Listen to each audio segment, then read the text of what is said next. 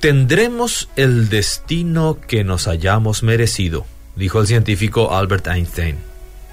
Muchas veces iniciamos un viaje teniendo a la vista un destino específico. Otras veces nos movilizamos sin tener ese objetivo muy en claro. En cualquiera de los casos, llegamos.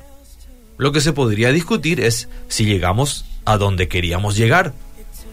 ¿A cuántos les ha ocurrido que teniendo un viaje por delante nos hemos aprontado para ello y cuando llegamos al aeropuerto o a la terminal de ómnibus nos percatamos que no hemos revisado bien nuestro itinerario y que le hemos errado al horario de salida de nuestro transporte?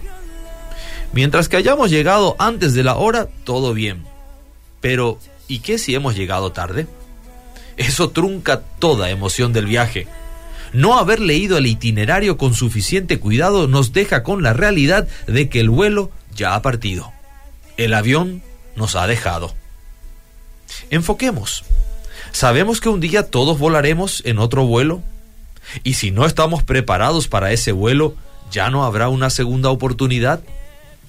Dios nos dejó un itinerario con sus instrucciones detalladas de cómo prepararnos para ese viaje. Lastimosamente muchos hoy rechazan el itinerario de Dios, prefiriendo uno distinto. El racionalismo y el intelectualismo han sustituido la palabra de Dios en muchos círculos.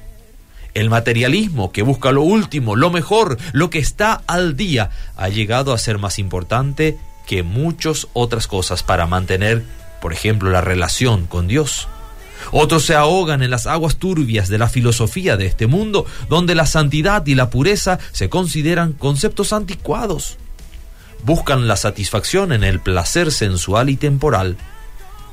Cuando lleguemos al juicio final, Dios nos juzgará según su itinerario y no el nuestro. No habrá oportunidad de pedir otro reagendamiento, porque no lo hay. Estamos leyendo el itinerario de Dios con cuidado? Miren, esto es asunto de vida o muerte.